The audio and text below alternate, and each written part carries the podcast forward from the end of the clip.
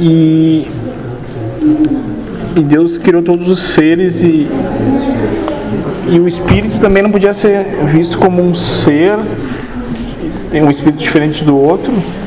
E quem anima o espírito é Deus mesmo. Então, todos os seres, inclusive os espíritos, seriam animados por um só.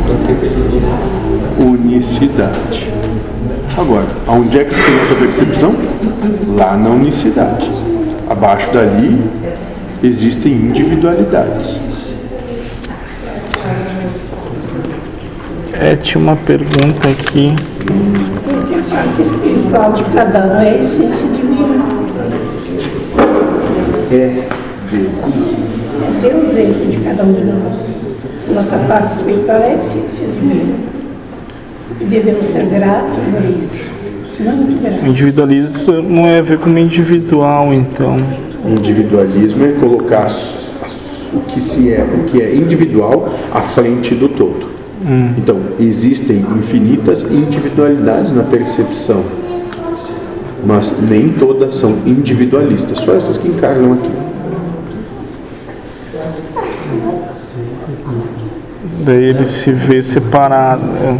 Se coloca aqui porque se olha como maior, superior, melhor, dono da verdade, essas coisinhas.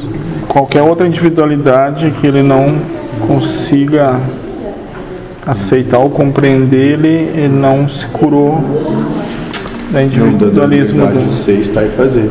Então, por que que o Cristo foi trazer o amar a Deus sobre todas as coisas?